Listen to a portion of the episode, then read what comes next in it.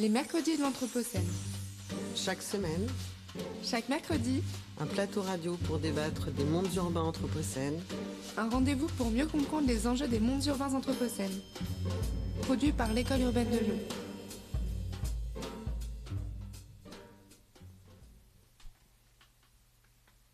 Bonjour euh, à toutes et à tous, Euh, je m'appelle Lou Herman et comme vous, je suis confinée chez moi euh, depuis plus de cinq semaines maintenant. Et malgré cela, donc j'essaie de continuer à travailler et surtout de continuer à réfléchir. Et une belle occasion m'était donnée de le faire en organisant le rendez-vous d'aujourd'hui. Vous écoutez la version confinée mais non moins intéressante des mercredis de l'Anthropocène, un programme radio hebdomadaire de l'école urbaine de Lyon où se rencontrent professionnels et chercheurs pour discuter et débattre de questions autour des mondes urbains anthropocènes.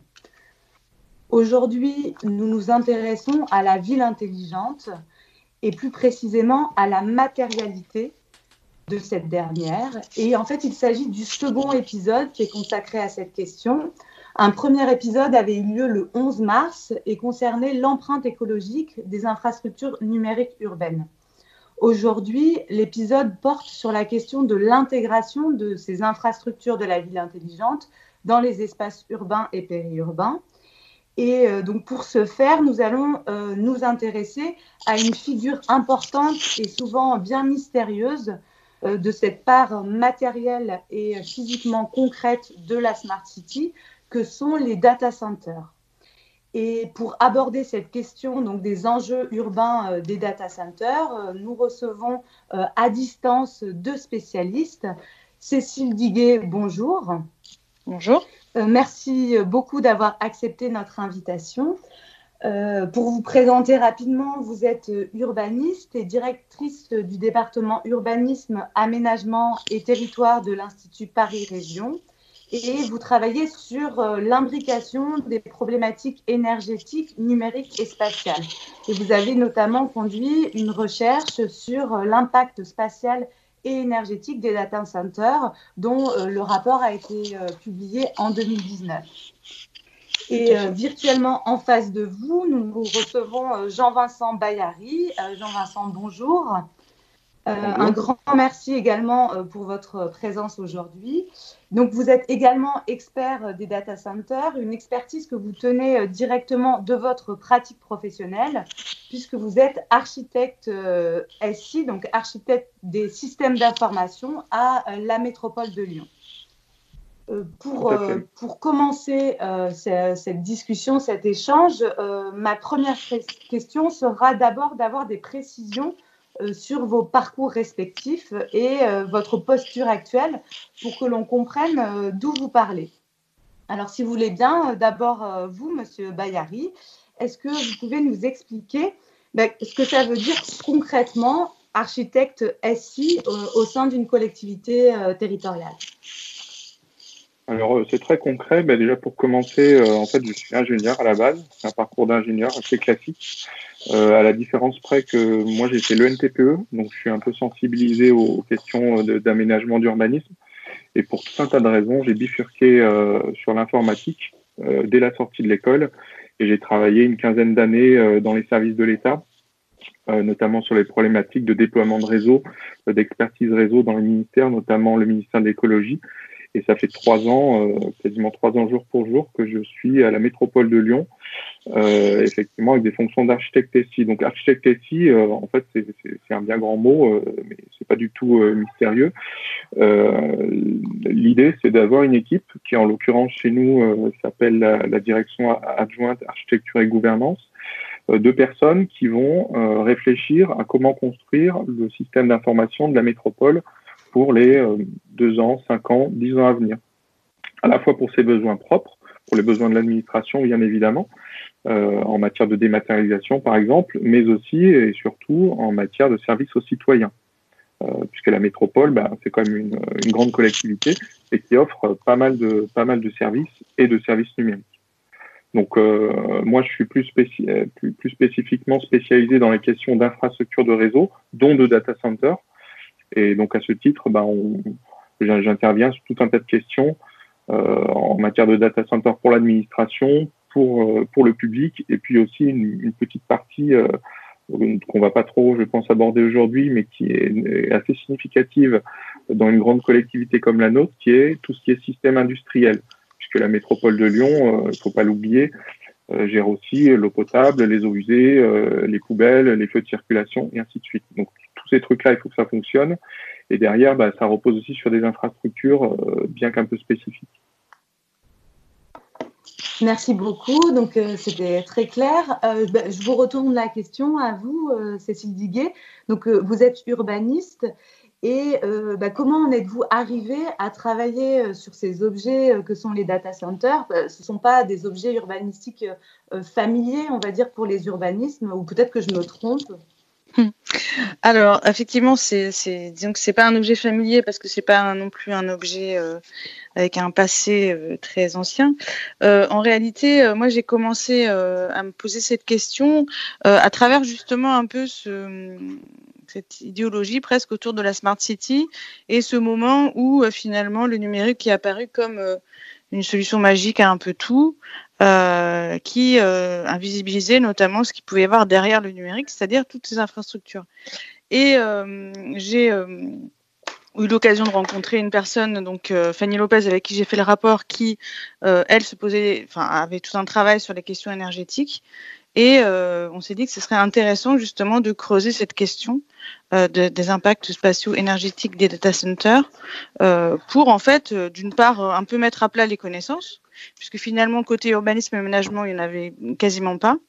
Euh, et puis euh, réfléchir aussi à l'échelle euh, architecturale et urbaine de, euh, enfin sur euh, finalement quel euh, quel impact aussi sur le, développement régional, notamment de l'Île-de-France, puisque moi donc je travaille à l'Institut Paris Région, on est l'agence d'urbanisme et d'aménagement et d'environnement aussi de la région Île-de-France, et il y a toute une problématique finalement du développement de data centers sans planification qui pose des questions par rapport à la planification énergétique et spatiale.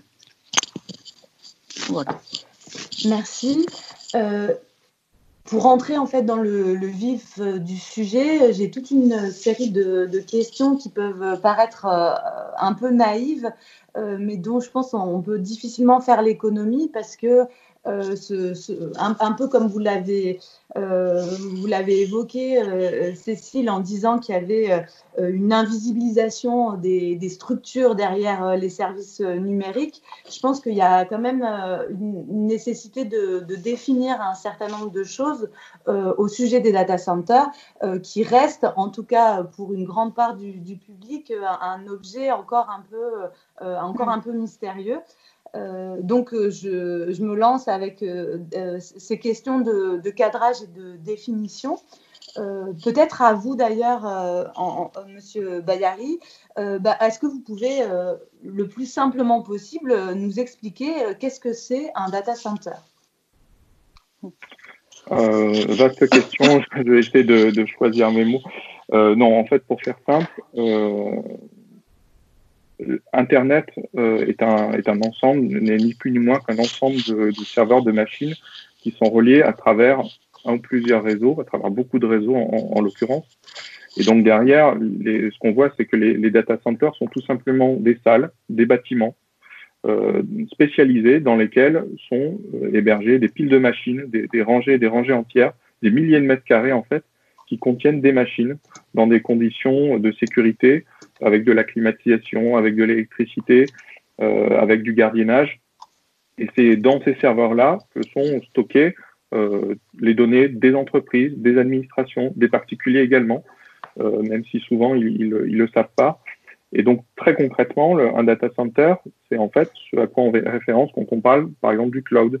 Quand on dit, quand vous dites par exemple, je mets mes photos sur le cloud, j'ai mes messages, j'ai toute ma vie numérique quelque part sur le cloud, mais en fait, c'est pas pas de la magie euh, quelque part dans, dans les nuages. Ça se situe physiquement dans ces centres de données là, les data centers. Et euh, donc, est-ce que ces, centres de données, ces, centres d'hébergement et de stockage des données, euh, ils existent depuis toujours? Enfin, dans le sens, depuis qu'Internet existe, et que les flux de données numériques existent, il y a des, des data centers sur les territoires? Oui, ça s'est fait progressivement. Euh, au, au, départ, Internet était un réseau plutôt euh, militaire, universitaire, donc ça a commencé euh, ça a commencé dans les facs. Au début, en France, c'était plutôt Renater. Donc il y avait le, vraiment le réseau universitaire qui s'est développé petit à petit. Dans les labos de recherche, on commençait à ressentir le besoin d'héberger des choses, c'est-à-dire de d'héberger du contenu pour rendre du service en ligne.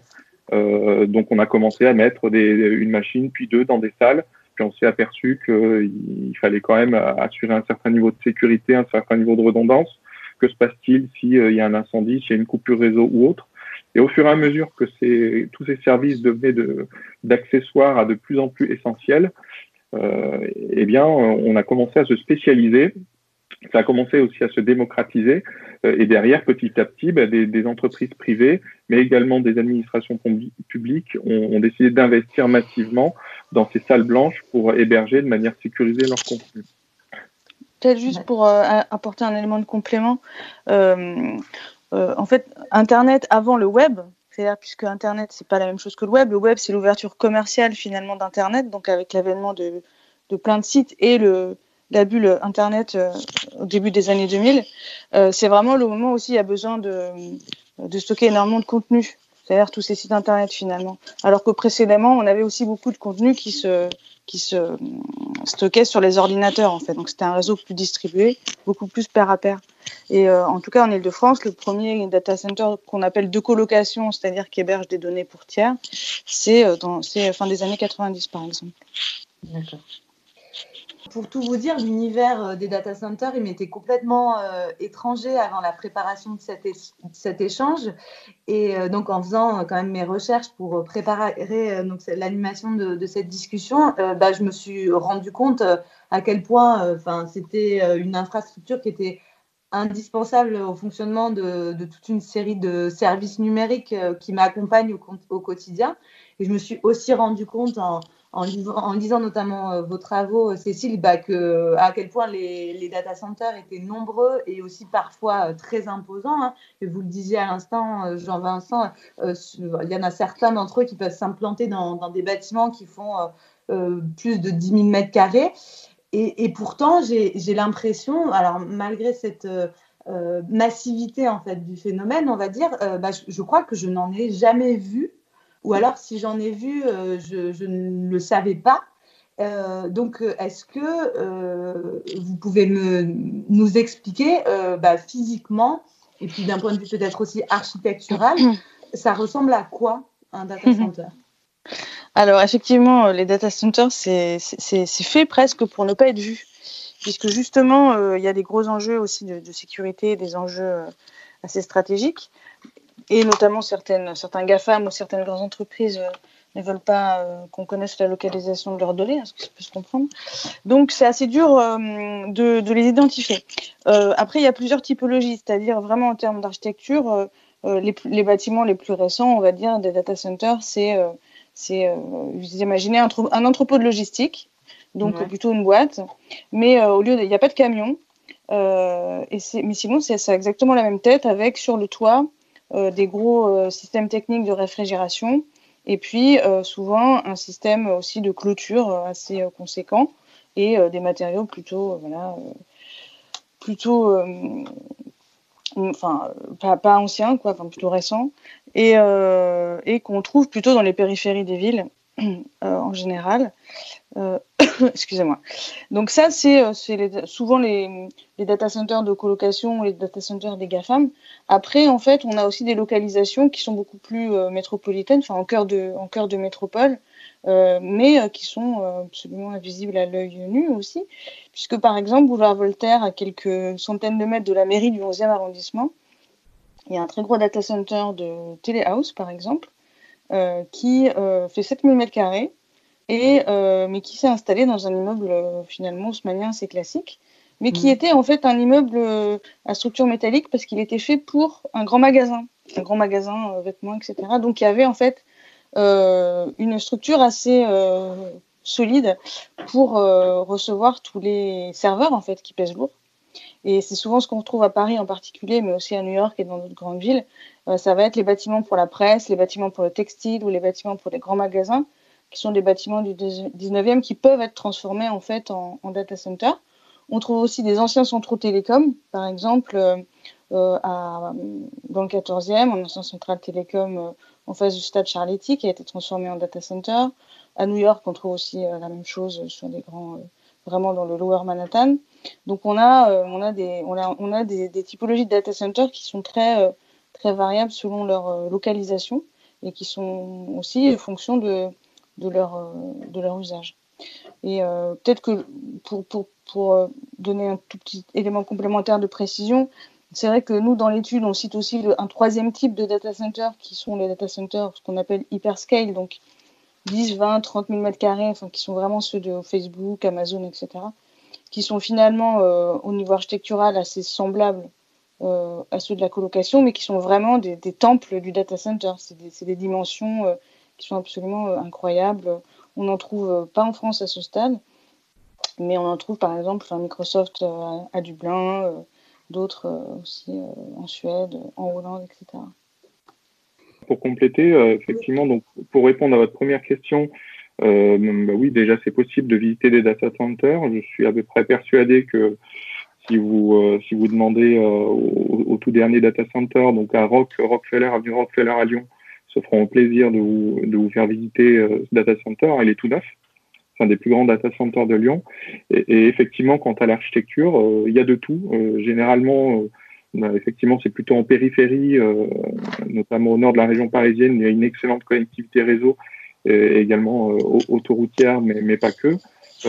par exemple, certains data centers d'Iliade, donc de Free, dont, un est à Vitry-sur-Seine, pour le coup c'est plutôt au sud de Paris.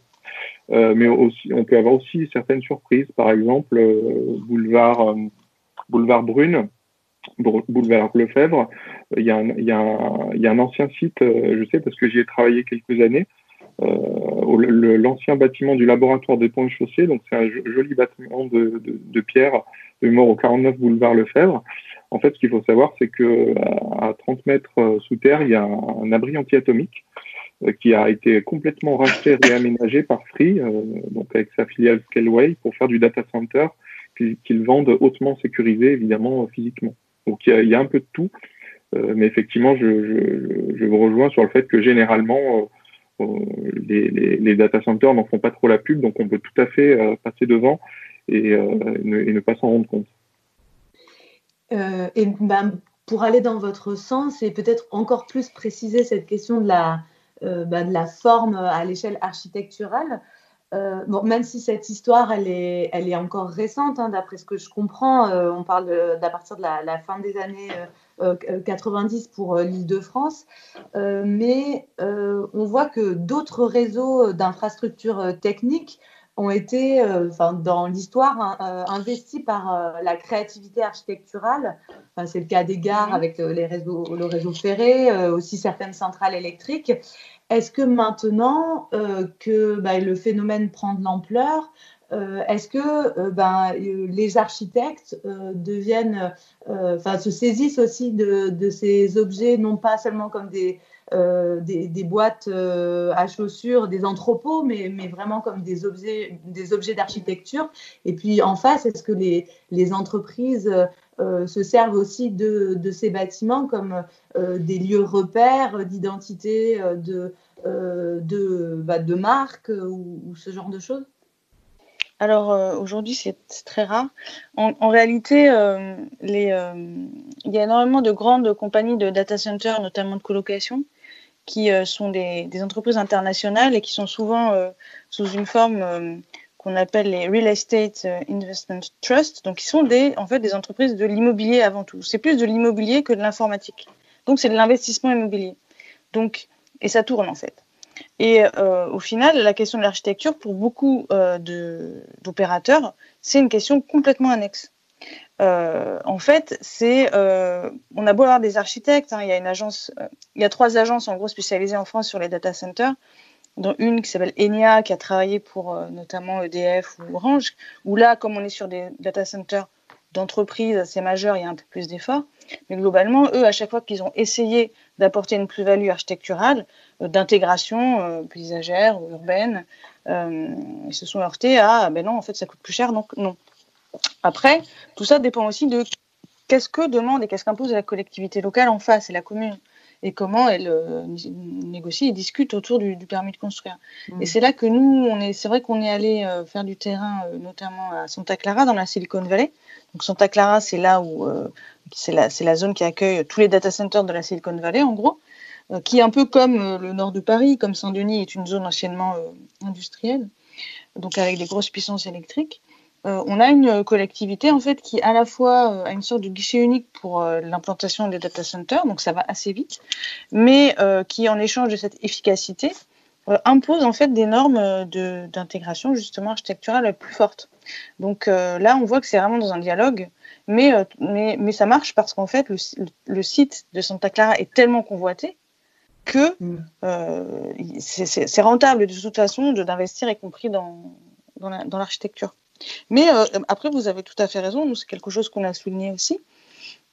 Euh, le, on va dire que le, le réseau Internet euh, n'est support d'aucune image architecturale particulière, à l'inverse, effectivement, de même des, même des télécoms, hein, qui à l'époque avaient des, très beaux centraux téléphoniques, qui mmh. avaient, voilà, pour l'électricité, pareil, en fait, des super beaux barrages, des, des finalement des objets architecturaux très très fort et qui aussi, euh, dans un sens, affichait une certaine euh, volonté de, bah, de mailler un territoire, d'apporter du service et puis d'apporter un service public aussi. ici, on est quand même sur une industrie, on va dire, qui s'est développée en 96, c'est la, la, la, libéralisation, en fait, la, privatisation des télécoms en France comme aux États-Unis. Et c'est le moment où Internet explose. Donc au final, on va dire que tout, se développe de façon quand même un petit peu chaotique. C'est-à-dire qu'il n'y a aucune supervision euh, de l'État. Euh, c'est euh, voilà, il n'y a, pas spécialement d'encadrement à part certains évidemment sujets de base comme les réglementations ICPE, voilà, des choses comme ça. Donc ça explique aussi. En termes quantitatifs, combien il y a de, data centers en France aujourd'hui? Environ 200. C'est difficile de dire exactement, mais c'est euh, à, la louche, euh, c'est quelque chose comme ça. Et sur la région lyonnaise, on peut dire euh, moins d'une dizaine. C'était ma question suivante. Donc, sur le, territoire de la métropole de Lyon, vous diriez qu'il y en a combien? Je dirais moins d'une dizaine.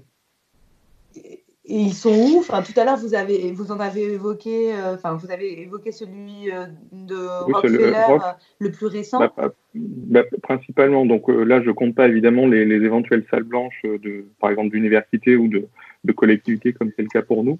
Mais en, en, termes de data centers commerciaux, globalement, ceux qui ont pignon sur rue, c'est SFR qui, est, qui a son net center, qui est aussi un énorme centre de connectivité, on en parlera peut-être plus tard, euh, à Vénissieux. Euh, il y a DC for Data qui a deux data centers, donc un à Limonest euh, et un qui est tout neuf, donc à Rockefeller, qui est certainement le plus grand data center sur Lyon.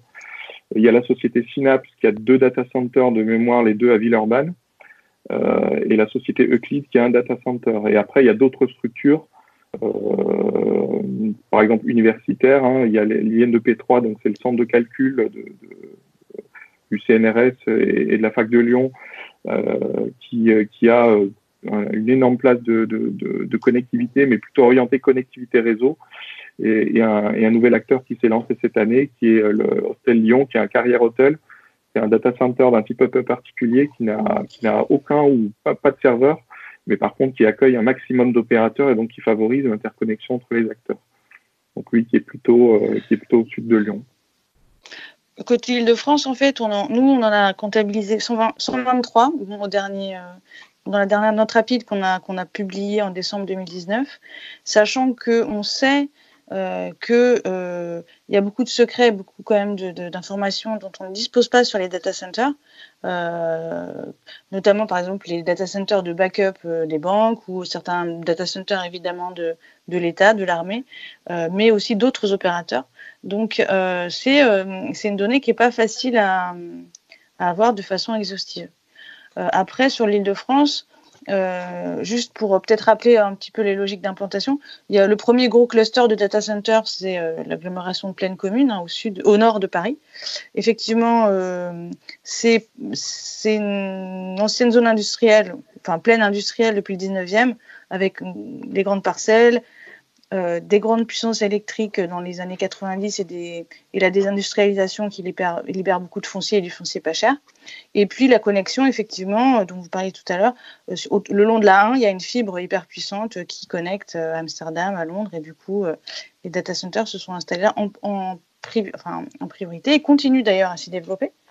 Euh, après, on a des, on a des, d'autres figures, on va dire, qui se dessinent le long de la 4 de plus en plus aussi autour du plateau de Saclay, parce qu'il y a aussi des, euh, à la fois de la recherche, mais aussi un gros poste source à Saint-Just, pas loin, un certain nombre de data centers autour de la Défense, et puis aussi au cœur de Paris. Euh, voilà, donc on a, euh, on a aussi, juste oui, pour finir, pardon, des demandes. En fait, on sait qu'il y a pas mal de demandes de data centers dans les tuyaux qui, sont, qui font des demandes à RTE et, et Enedis pour des très grandes surfaces qui, voudraient s'installer plutôt dans des territoires euh, euh, périurbains, voire ruraux. Et pour euh, comprendre ces logiques d'implantation, quand, quand, je vous entends, Cécile, donc je, comprends qu'il y a donc des effets de concentration, qui sont visibles dans l'Île-de-France et notamment sur le territoire de, de pleine commune. donc en fait, les, les, data centers, ils sont encore spatialement euh, contraints euh, par des questions technologiques dans leur, dans leur choix d'implantation ben, Les data centers, en tous les cas, ils ont toujours intérêt, pour la plupart, hein, à être le plus proche des réseaux, des dorsales Internet, quoi, des réseaux en fait les plus efficaces de transport de données, puisque c'est leur, leur, travail. Et plus, plus en plus ils ont, ils ont potentiellement à leur charge une partie du raccordement de leur bâtiment à ces réseaux et plus ils sont loin, plus ça leur coûte cher. Et c'est aussi pour ça qu'ils se rapprochent tous les uns des autres et qu'il y a vraiment des effets euh, d'agglutinement, c'est-à-dire qu'ils sont tous branchés les uns avec les autres aussi, euh, puisqu'ils échangent entre euh, réseaux télécoms, etc., entre entreprises. donc clairement, la connectivité, c'est un des critères d'implantation majeur. après, la puissance électrique, c'est aussi un critère d'implantation majeur, évidemment. la question de la question de du foncier disponible. Et il y a euh, ensuite euh, des, critères complémentaires, on va dire. Évidemment, l'absence de voisinage, par exemple, l'absence de risques liés aux inondations, liés aux tremblements de terre, etc. Mais ça, on voit que c'est des risques qui sont toujours, euh, on va dire, comment enfin, des risques qui sont compensés parfois par une rentabilité extrême de toute façon de leur situation. C'est-à-dire la Silicon Valley, typiquement, entre les sécheresses et les tremblements de terre potentiels, c'est pas du tout un endroit pour mettre des data centers. Pourtant, il y en a plein. Mm. Donc tout ça, c'est toujours un petit peu à relativiser. Euh, mais en tous les cas, euh, connectivité, électricité, foncier, c'est quand même euh, le trio gagnant, quoi. Et, puis, pour, compléter, donc complètement en phase avec ce qui a été dit, hein, c'est très pragmatique. C'est connectivité au moindre coût et performante, sécurité électrique et dans une moindre mesure euh, sécurité par rapport aux risques euh, naturels, euh, couloirs aériens, inondations, risque d'incendie, etc. Généralement, de toute manière, la stratégie des entreprises, y compris des entreprises qui font des data centers, est de ne jamais mettre tous leurs œufs dans le même panier. Et donc, l'idée, c'est de diversifier. S'il y a du contenu quelque part, il doit être répliqué à quelques centaines de kilomètres, voire sur un autre continent, pour être tranquille. Donc euh, la, la, stratégie est un petit peu à l'image d'Internet, hein, tout est décentralisé. Euh, en fait, quand on parle de données sur euh, des data centers, très, très, généralement, y compris pour les entreprises privées, les, les, les, données se, se, situent en de multiples endroits pour minimiser justement les, les risques. Et est-ce que on retrouve euh, sur la région lyonnaise euh, ces, mêmes effets euh, d'agglutinement? Est-ce qu'on a un cluster qui se qui se dessine sur le territoire? Bah, déjà, la, région est plus petite et il y a, y, a, y a, moins de y a, moins de data centers, donc ça fait moins effet d'agglutinement comme comme typiquement le, le, la région du le nord de Paris.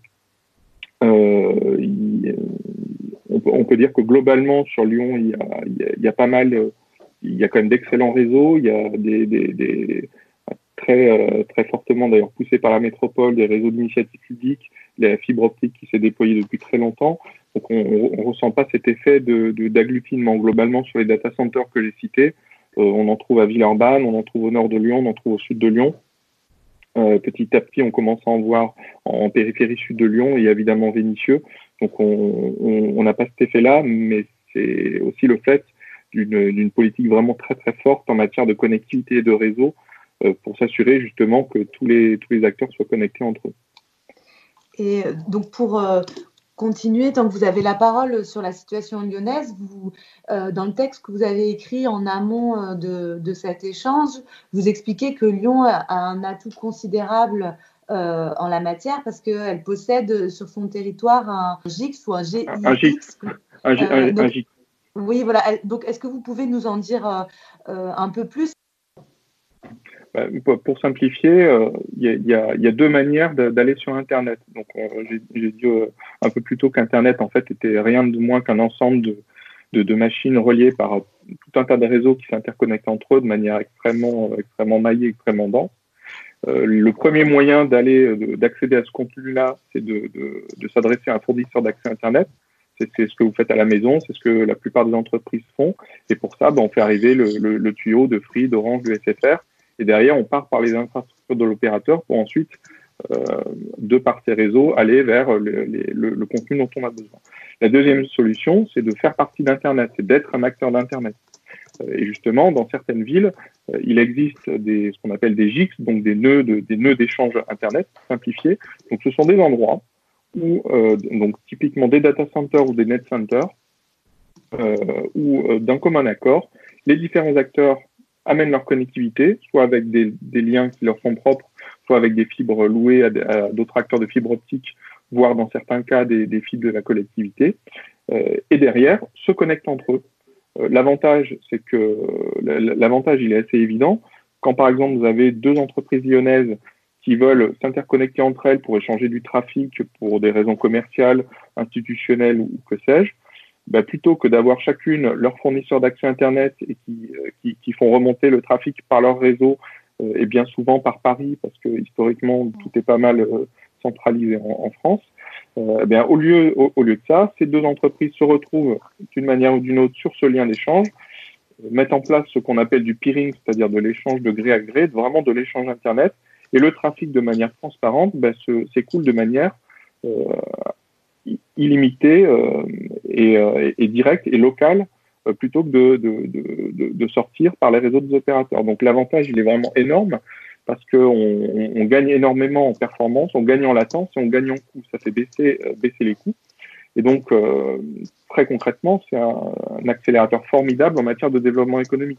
Si demain, je suis une entreprise qui veut monter des services aux entreprises, des services aux administrations, je sais que je vais pouvoir installer ma structure, me connecter à un des GIX qui sont sur Lyon, euh, et immédiatement, je serai interconnecté avec l'ensemble des acteurs lyonnais et puis la plupart, de, en tout cas pas mal de gros acteurs internationaux, par exemple Google.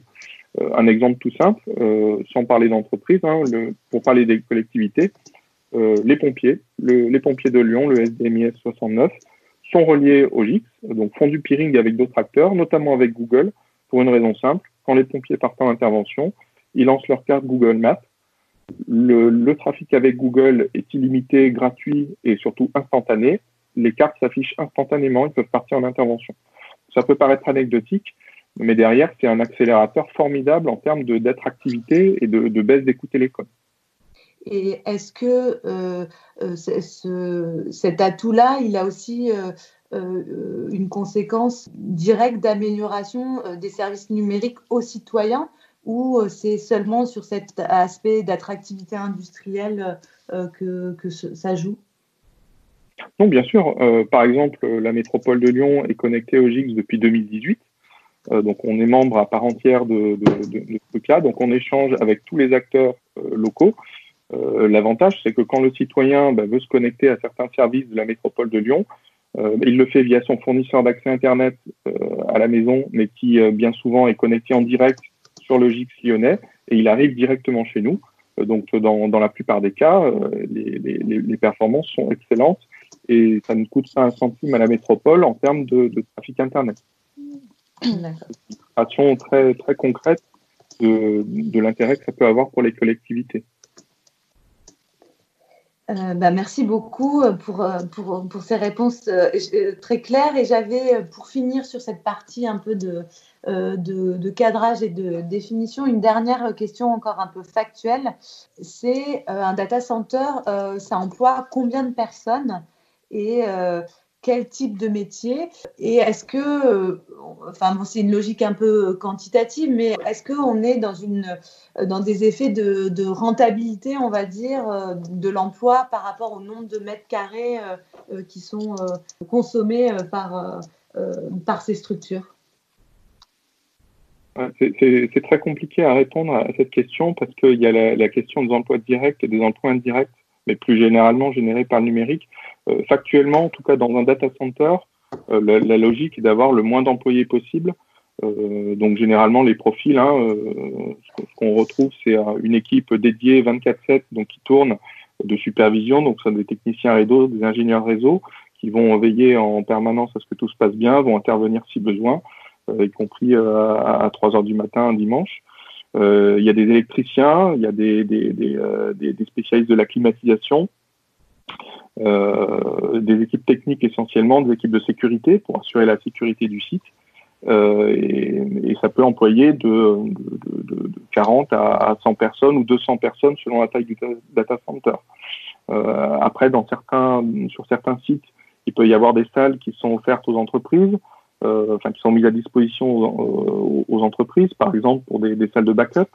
Si jamais euh, une entreprise a un souci dans son, dans data center propre, euh, on peut imaginer qu'elle ait des, serveurs et des, euh, ressources secourues dans le, dans data center privé euh, et derrière enfin, se, mettre un petit peu en, mode war room dans, dans les locaux de l'entreprise de manière temporaire, donc ça c'est possible. Mais d'une manière générale, il y a, il n'y a, a, pas beaucoup d'employés par rapport au, mm. au, à, la, à, la, surface du, du, du, data center. Après, ce qu'il faut voir, c'est que euh, derrière, il y a une logique d'emploi indirect. Euh, les, les, data centers mettent à disposition des, des, ressources, permettent de faire des choses extrêmement rapidement, euh, même en étant particulier. Hein, en trois clics, on peut avoir un serveur virtuel euh, qui est déployé quelque part. On peut expérimenter, on peut, on peut, on, peut faire tourner des choses, euh, on peut lancer des expérimentations, aussi bien d'ailleurs que dans, dans l'administration que, que, que, dans les entreprises privées. Et donc derrière, ça, ça permet des choses, ça apporte des choses qui potentiellement sont source d'emploi, de développement économique et ainsi de suite. Donc c'est pour ça que c'est euh, assez compliqué de répondre à cette question parce que le, euh, tout ça justement est, est, permis par le fait que tout est rationalisé, tout est optimisé dans les data centers. Mmh. Chaque centimètre carré compte, chaque process est, euh, est, est millimétré, mais ça permet d'un autre côté cette, cette, explosion de, de, de développement, de, de, créativité et d'optimisation, pour faire simple, des ressources du numérique. Donc, mais vous avez très bien répondu, même en disant que, euh, que c'était difficile de, de répondre. Euh, Cécile, je ne sais pas si vous vouliez compléter euh, sur, euh, sur cette question ou si je passe à, à la suivante. Non, effectivement, c'est euh, quand même globalement assez, peu d'emplois directs. Euh, non, peut-être juste, mais peut-être qu'on en parlera plus tard. La question de l'optimisation dans des grands data centers, elle est assez contestée. C'est-à-dire que c'est pas parce qu'on est plus gros et qu'on met à l'échelle que c'est forcément toujours plus efficace, notamment parce que même le Gimelec, qui est l'un, un des euh, groupements professionnels liés euh, au data center, euh, dans une étude a montré que 30% des data centers euh, euh, étaient vides, enfin 30% pardon de la surface des data centers seulement était occupée en moyenne, et que il y avait aussi beaucoup de serveurs zombies, c'est-à-dire qui tournent au cas où il y aurait des demandes, quoi, en gros, et qui tournent donc pour rien. Donc bon, c'était juste un petit complément sur le dernier élément euh, proposé. Donc ça veut dire que euh, les, entrepôts ne sont pas forcément euh, occupés à 100% euh, par, les machines et que certaines machines tournent en vue euh, de d'une potentielle augmentation des flux de données. C'est ça, si je comprends bien? Voilà, c'est ça. En, en, en, fait, les, les, les, entreprises qui font du data center sont tenaillées en permanence euh, entre, entre deux impératifs. Le premier impératif, c'est euh, la, la, la, disponibilité, ce qu'on appelle le capacity planning. bah, le capacity planning, c'est quoi? C'est que si demain il y a un gros client qui se présente où il y a quelque chose, un, un, événementiel, par exemple une finale de Coupe du Monde qui est retransmise, euh, on avait eu le cas à l'époque, euh, je me rappelle, je travaillais dans un ministère où on avait, on était hébergé dans un data center qui était le, le, même que celui d'une émission télévisée euh, à, forte audience. Euh, eh ben en fait, mm. euh, lors, lors, de cette émission télévisée le samedi soir à 20h, il y a tout qui crachait parce que les, les, les ressources étaient priorisées. Euh, donc il y, a, il y, a, cet élément-là. Il y a aussi l'élément de, de, disponibilité. Les, les, data centers sont soumis à, à, différentes normes. Euh, par exemple tiers 1, tiers 2, tiers 3, tiers 4, euh, qui déterminent en gros leur capacité de résilience. Qu'est-ce qui se passe si j'ai une partie de, de de, de, mes machines qui, euh, qui, ont un incident, un incident mécanique, un incident électrique, euh, de, un incendie, etc. Et donc derrière, euh, comment, comment faire pour réagir rapidement? Est-ce que je peux aligner rapidement du matériel de spare Ou est-ce que je suis obligé de commander ça chez un fournisseur Mais du coup, il y aura du délai, donc de l'interruption, et ainsi de suite. Mm. Et, et l'autre impératif qu'ont les data centers, qui, qui peut sembler contradictoire, euh, bah, c'est l'optimisation de leurs ressources. Effectivement, euh, un, un, serveur qui tourne à vide pour l'entreprise, c'est de l'argent perdu, sans, mmh. sans, même parler de l'aspect écologique qui est, euh, qui est, qui est catastrophique. Euh, un serveur qui tourne et, et, et, même plus loin, il y, a, il y a même certaines écoles qui disent, une, une, école de pensée qui a tendance à dire un serveur qui n'est pas chargé complètement à la gueule entre guillemets n'est pas rentable. Donc sans aller jusque-là, effectivement, euh, bah, il faut en, tous les cas trouver euh, le, le, meilleur équilibre entre capacité de pouvoir réagir rapidement, soit une question d'événementiel, de, de, capacity planning, de demande imprévue, de charge imprévue, de, de panne, euh, d'événements aléatoires, et, euh, et d'autre part d'optimisation parce que bah, des, rangées de serveurs qui tournent sans rien faire, c'est de l'électricité, c'est de la chaleur, c'est un certain nombre de choses générées à perte. Et est-ce que bah, la, situation qu'on qu est en train de vivre du confinement avec euh, euh, bah, l'augmentation euh, des usages numériques qui, qui l'accompagnent, est-ce que ça, c'est une des situations exceptionnelles de, croissance auxquelles euh, doivent euh, pouvoir répondre les data centers et qui explique, comme vous le dites dans votre texte, que qu'on ne va pas saturer euh, les data centers?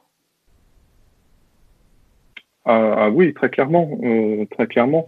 Euh, si je me mets à la place des, euh, des, des responsables techniques des sites euh, des, des, grandes des grandes surfaces, euh, on voit clairement hein, les, les, les, ventes en ligne ont explosé, donc derrière ça se traduit par un afflux considérable de requêtes.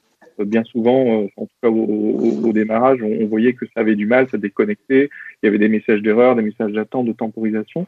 Donc tout ça derrière, ça, ça, ça concourt à, à, à, à, à, engorger, enfin pas tellement engorger, en tout cas à provoquer une très forte demande sur les data centers qui sont derrière sous pression pour fournir des machines, des machines, des machines, euh, et derrière, euh, les, dans certains cas, les capacités réseau pour, euh, pour pouvoir euh, euh, ben, tout simplement répondre à la demande, très clairement. Pour terminer, c'est ce qui a oui. conduit d'une manière très concrète, par exemple, euh, Netflix en France euh, et peut-être même YouTube a diffusé par défaut en, en moyenne définition plutôt qu'en HD euh, ces contenus pour, pour soulager un petit peu ces D'accord.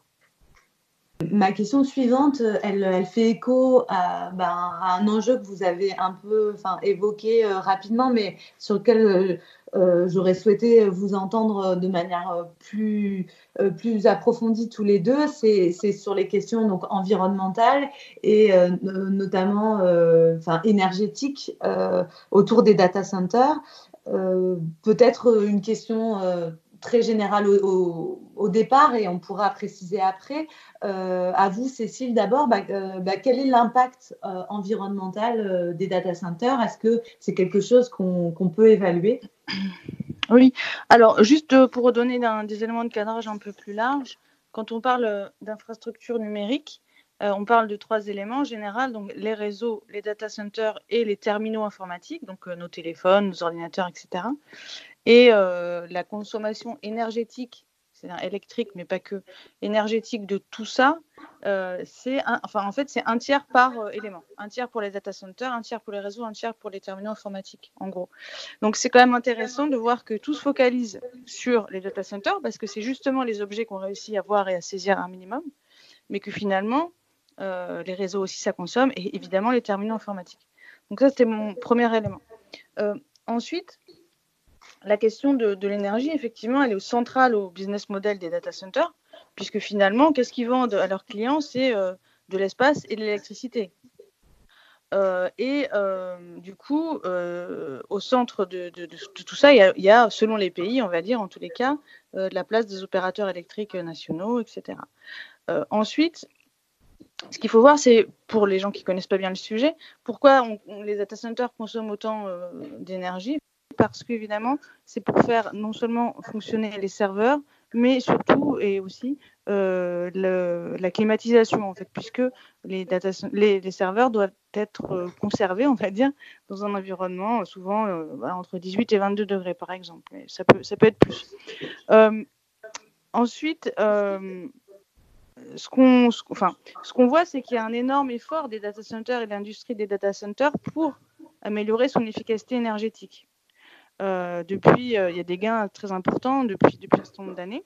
Mais en fait, ce que disent eux-mêmes les opérateurs de data center, c'est que cette efficacité, elle est aussitôt consommée en fait en croissance. C'est un peu, euh, voilà, c'est nous, nous, euh, notre parallèle urbaniste, c'est plus on fait d'autoroutes, plus il y a de voitures en fait. Ça ne mmh. fluidifie pas le trafic, ça augmente juste le trafic. Donc c'est un peu la même chose. Donc si vous voulez, euh, c'est vrai que la question énergétique, elle se pose beaucoup plus en termes de sobriété que d'efficacité. Et c'est notamment un rapport euh, d'un think tank qui s'appelle The Shift Project, qui va dans le même sens que nous hein, sur cette question-là, et qui s'appelle euh, Lean ICT pour une, sobriété numérique. Si on ne pense pas à la sobriété numérique en général, euh, de toute façon, on aura beau faire des, des, améliorations, on va dire, techniques sur, sur l'efficacité énergétique, ça ne changera rien et ça empirera.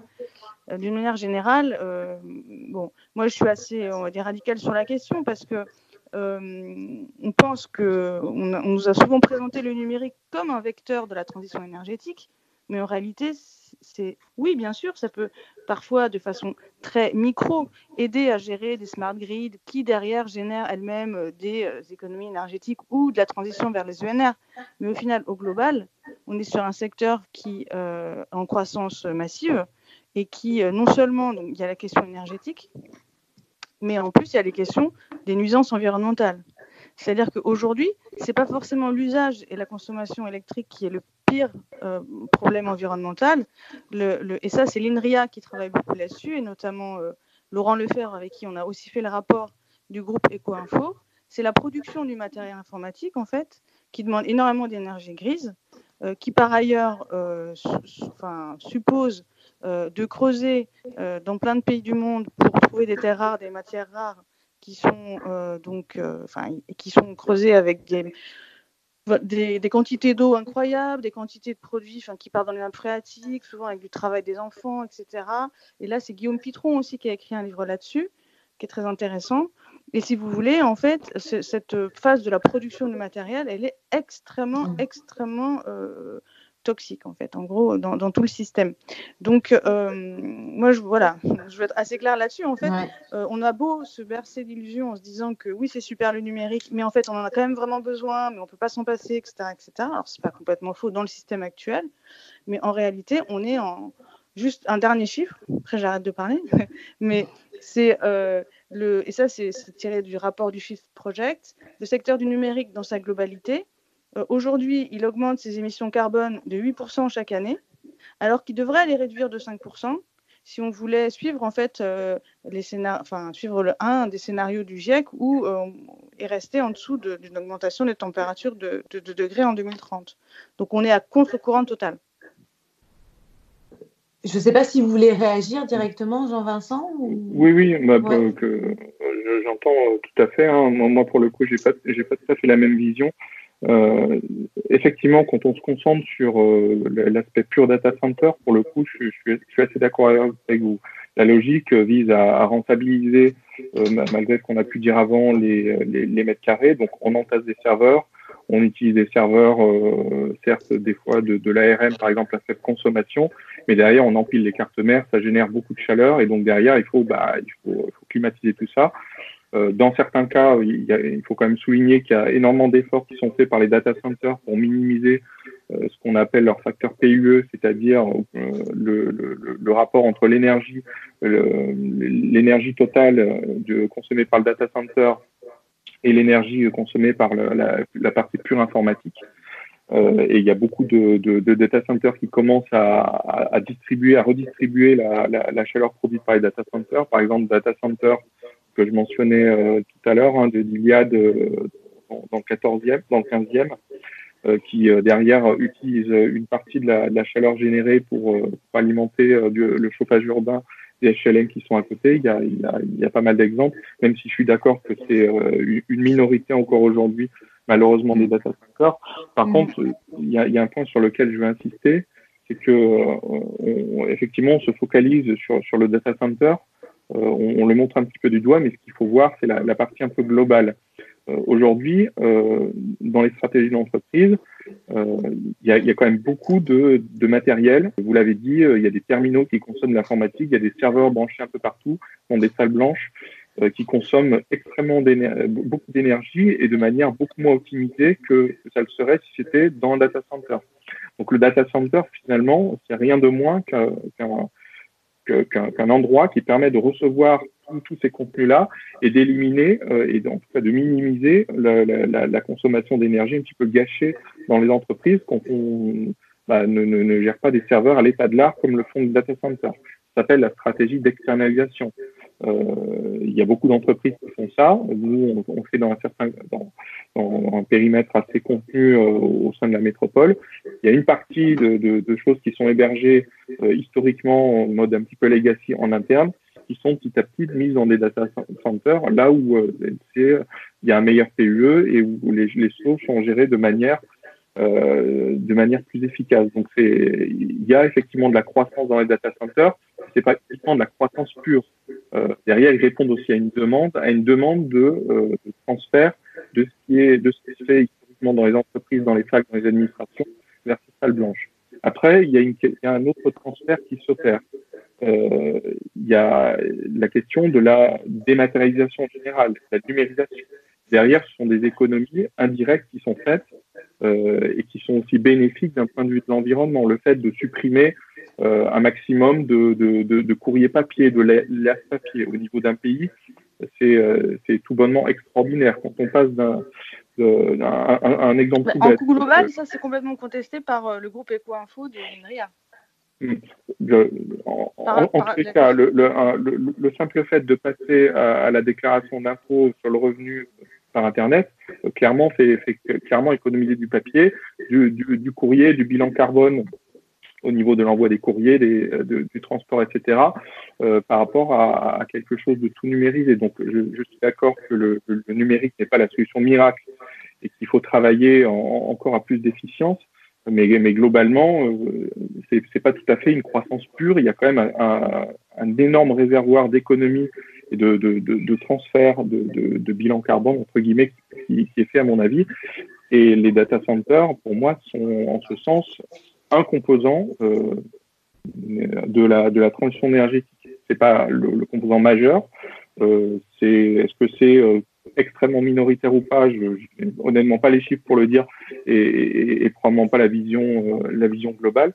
Mais en tout cas, ce que je constate moi à mon niveau euh, de, de par mes mes, quelques années sur le sujet, c'est que la, transformation vers le numérique euh, doit être vue comme une, une chance pour, euh, pour accompagner la transition énergétique. Alors, je pense que c'est vraiment là, on n'est pas du tout, du tout d'accord, parce que je pense que d'une part, il y a la transition énergétique, ça c'est une chose, mais d'autre part, il y a plus globalement les crises environnementales en cours. Si on pense à ce qui se passe aujourd'hui avec le Covid et cette idée que finalement la maladie, elle est née parce que on a détruit des habitats sauvages, des écosystèmes, et qu'on a mis en contact des animaux avec aussi euh, des humains. Enfin, c'est le, le, cas de plusieurs euh, virus. Là, il y avait aussi la question des, de manger des animaux sauvages. Mais je ne pense pas que ça aille dans le bon sens en termes de transition globale et de résolution, euh, enfin en tout cas de, de, de, minimisation des crises environnementales. Mais là, on ne parle pas que des data centers. Mm. C'est plus global. C'est pour ça que moi, je suis vraiment pas d'accord avec le fait de se dire que le numérique euh, peut être positif pour l'environnement, en fait. fait, pour moi, pour moi, c'est pas. Enfin, après, c'est une vision très personnelle, mais c'est pas le numérique euh, tout seul en lui-même. Euh, le numérique apporte un certain nombre de choses, par exemple la, la, dématérialisation, le papier, les, trucs comme ça. Mais pour moi, le, numérique apporte aussi des c'est un levier, c'est un effet de levier. exemple, si on n'avait pas euh, bah, tous ces data centers, euh, notamment quoi qu'on en dise au, niveau de Google, euh, là on voit que Google a quand même mis à profit bah, ses, ressources, ses, systèmes d'intelligence artificielle pour aider au séquençage du, du Covid-19. Donc derrière, le fait d'avoir des capacités de calcul prêtes, prêtes à être utilisées par le monde scientifique, par le monde universitaire, bah, derrière permet aussi d'amener d'autres choses et aussi un, un, levier qui permet d'apporter de, des, des, solutions beaucoup plus général et, et, et en ce bah, disons que c'est beaucoup plus euh, c'est beaucoup plus large que l'impact euh, du, du, direct du numérique sur euh, sur l'environnement sur la société. Cet échange, il est, il est intéressant parce qu'il me permet d'arriver sur enfin, la dernière question que je voulais vous, vous poser. Et comme l'heure avance et qu'il nous reste quatre petites minutes, je me permets de, clore cette, partie-là euh, sur euh, le, lien, enfin, l'impact de la révolution numérique sur euh, la transition environnementale. Ma question, et elle est, elle est en lien à, ce que vous, avec ce que vous venez de dire, c'est la, question du politique. Et pour revenir cette fois-ci sur plutôt l'objet data center que le numérique en, en général, on voit euh, donc qu'il y a une forme de, mystère qui est entretenu autour de ces objets et qui se, euh, se traduit aussi par une forme d'ignorance du grand public autour de ces infrastructures. Euh, et je, je, me demandais qu'en était-il des politiques? Est-ce qu'il y a un saisissement politique de, de cette question et notamment à Lyon? Euh, donc, euh, je vous laisse euh, peut-être commencer à répondre, Jean-Vincent, sur, sur la situation lyonnaise et vous pourrez terminer, Cécile, si vous avez une vision peut-être plus générale du fait de votre étude sur la situation en Ile-de-France et en France en, général. Oui, déjà, ce qu'il faut voir au niveau politique, avant tout, c'est qu'il y a une question de souveraineté qui se pose. Aujourd'hui, on peut vraiment se poser des questions quand une part significative de la population met ses données en toute bonne foi chez Facebook, chez Google, euh, utilise pour, pour euh, en, ce moment on l'a vu avec le télétravail, des solutions comme Zoom euh, pour, euh, pour, pour échanger parfois des documents confidentiels d'entreprise. Et, et, tout, tout, tout, tous ces, tous ces outils-là passent par des data centers qui sont sur territoire étranger, euh, américain pour pas les nommer, soumis au Patriot Act. Et derrière, il y a, un, vrai enjeu de souveraineté numérique. Donc le premier rôle du politique, c'est euh, à mon avis, hein, à mon humble avis, de, de se préoccuper des, questions de souveraineté numérique. Alors l'État l'a fait en partie. Euh, L'État s'est doté de son propre, son, son propre réseau interministériel. Les administrations ne communiquent pas à travers Internet. Euh, les, les, collectivités, en tout cas les grandes collectivités, ont, euh, ont leur, euh, leur propre data center ou alors passent sur du, du cloud privé et certainement pas du, du cloud public de manière un petit peu incontrôlée. Et pour moi, voilà, le, le, le premier enjeu, c'est vraiment le, le, un enjeu de souveraineté numérique. Les, les, données des, des entreprises, des, des particuliers n'ont pas à aller sur des, euh, sur des data centers où on n'a on a pas un droit de regard et un, un droit de contrôle. C'est un petit peu l'enjeu, même si c'est beaucoup plus large du, RGPD dont s'est dotée euh, l'Union européenne. Après, sur la partie, euh, sur la partie lyonnaise, ben, la, politique de la métropole a depuis pas mal d'années, et, c'est le cas pour le Grand Lyon auparavant, parce que la métropole est née en, en 2015, c'est une collectivité toute jeune, a été de développer euh, vraiment sous l'angle de la de, du développement économique les réseaux de fibre optique et encourager bien sûr les acteurs euh, de, de, de, data centers à, à s'installer dans le dans, sur le territoire. Et ce qui a payé, euh, euh la métropole a aussi subventionné depuis des années l'association Réseau Pôle qui gère euh, qui est une association hein, qui gère les, les, les, fameux GIG dont j'ai parlé tout à l'heure, mm. qui derrière sont, sont, un levier de développement économique et, et permettent aux acteurs de, de, de, bénéficier, et aux particuliers d'ailleurs, de manière indirecte, de bénéficier d'un Internet d'excellente qualité. est-ce que cette logique donc qu'on voit de volonté politique avec une démarche proactive du côté du développement économique, est-ce que c'est quelque chose qu'on retrouve, qui est, qui est commun à d'autres territoires et notamment en Ile-de-France, Cécile Diguet?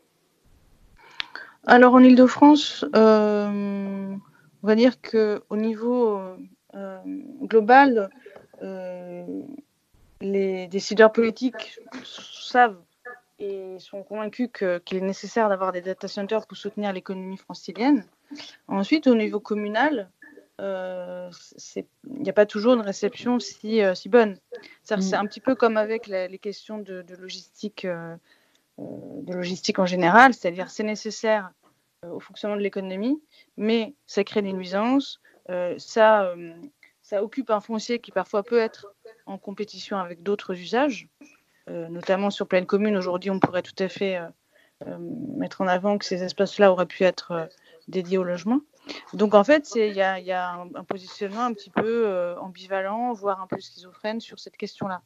Euh, après, il peut aussi y avoir des positionnements très politiques au sens euh, enfin, partisan, c'est-à-dire avec euh, bah, des positionnements plutôt, plutôt écolos hein, qui, sont, qui, sont, qui estiment que non, pas, c'est pas, c'est pas ce qu'il faut développer, surtout au vu d'une peu, peu d'emplois en fait qui, qui, est, qui sont localisés dans les data centers et en revanche une pression électrique parfois sur les systèmes qui, sont, qui est assez importante. Donc merci beaucoup euh, à, tous les deux. Et donc pour euh, conclure euh, cette discussion, je vous avais demandé de, de, réfléchir à, nous et de nous soumettre une proposition de lecture, d'exposition, de films ou de séries, en tout cas d'œuvres créatives qui vous semblent euh, intéressante au regard euh, de toute la série d'enjeux qu'on a évoqués euh, aujourd'hui.